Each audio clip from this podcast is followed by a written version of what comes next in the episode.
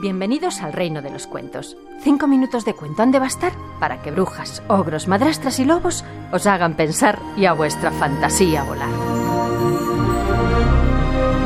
Hola chicos, Doña Doméstica y su marido Don Picapiedra viven felices en su linda cueva junto con perro amigo, caballo fiel y vaca sana. Animales domesticados y con su nueva vida encantados. Y más ahora que hay un bebé. Solo falta gato salvaje por domesticar. Miradle, acecha y merodea, independiente vagabundea lejos de esta gente. Doña Doméstica solo le dejará entrar, tumbarse en el fuego y tomar lechecita cuando ella diga tres alabanzas, pero ha jurado que nunca lo hará. Solo que ahora, ahora con el bebé las cosas son distintas. Escuchad, hoy el bebé no para de llorar y llorar y llorar y llorar. Doña Doméstica no puede más y lo saca a la puerta de la cueva. Gato salvaje lo ve y saliendo de su escondite se acerca y toca con su patita mullidita la carita de bebé, que deja de llorar y hace gorgoritos. ¡Qué cosquillitas! Le hace el gatito cosquillitas con su colita, en su rolliza barbillita. El bebé se ríe, se ríe mucho.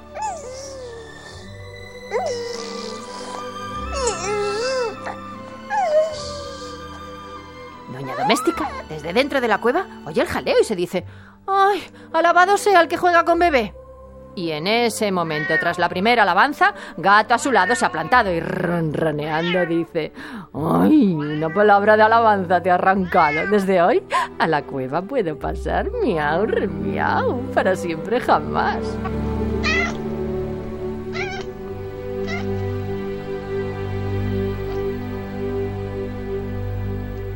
Bebé, al irse gato salvaje al interior, vuelve a llorar.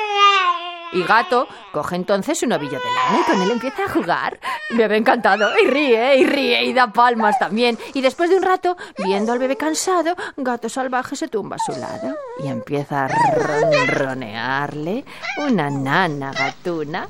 Y bebé duerme enroscado junto al gato en su cuna. Doña Doméstica está admirada. ¿eh? Este gato es la mejor niñera. Deja escapar. Es la segunda alabanza. Y entonces Gato Salvaje exclama: ¡Miau! Acabo de ganar el derecho a quedarme junto a la hoguera siempre que quiera. ¡Miau!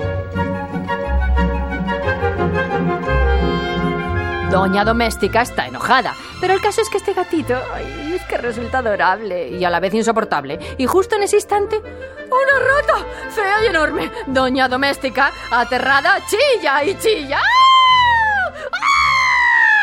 Y mirando a Gato, que se relame desde hace un rato, le grita ¡Cómete la rata y te estaré eternamente agradecida! Y bueno, Gato a la rata se comió. Y desde ese día, los gatos cazan ratones, cuidan de los bebés siempre que del rabo no le den tirones y de vez en cuando eh, se escapan por los tejados y sus rincones.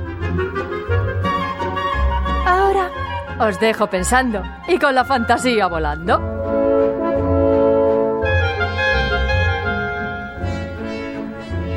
Esther de Lorenzo contando cuentos en Radio 5. Había una vez una gata con una manchita negra en la cola y vivía en una casita blanca con una ventana abajo del cielo azul, larar, azul, larar, azul, larar, azul. Ahora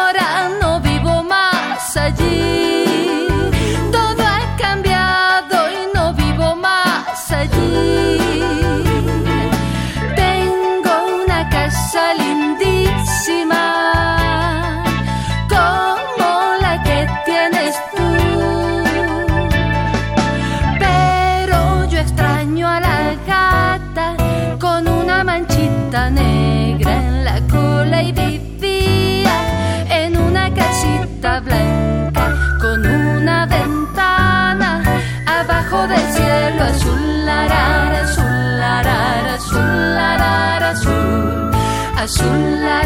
Azul,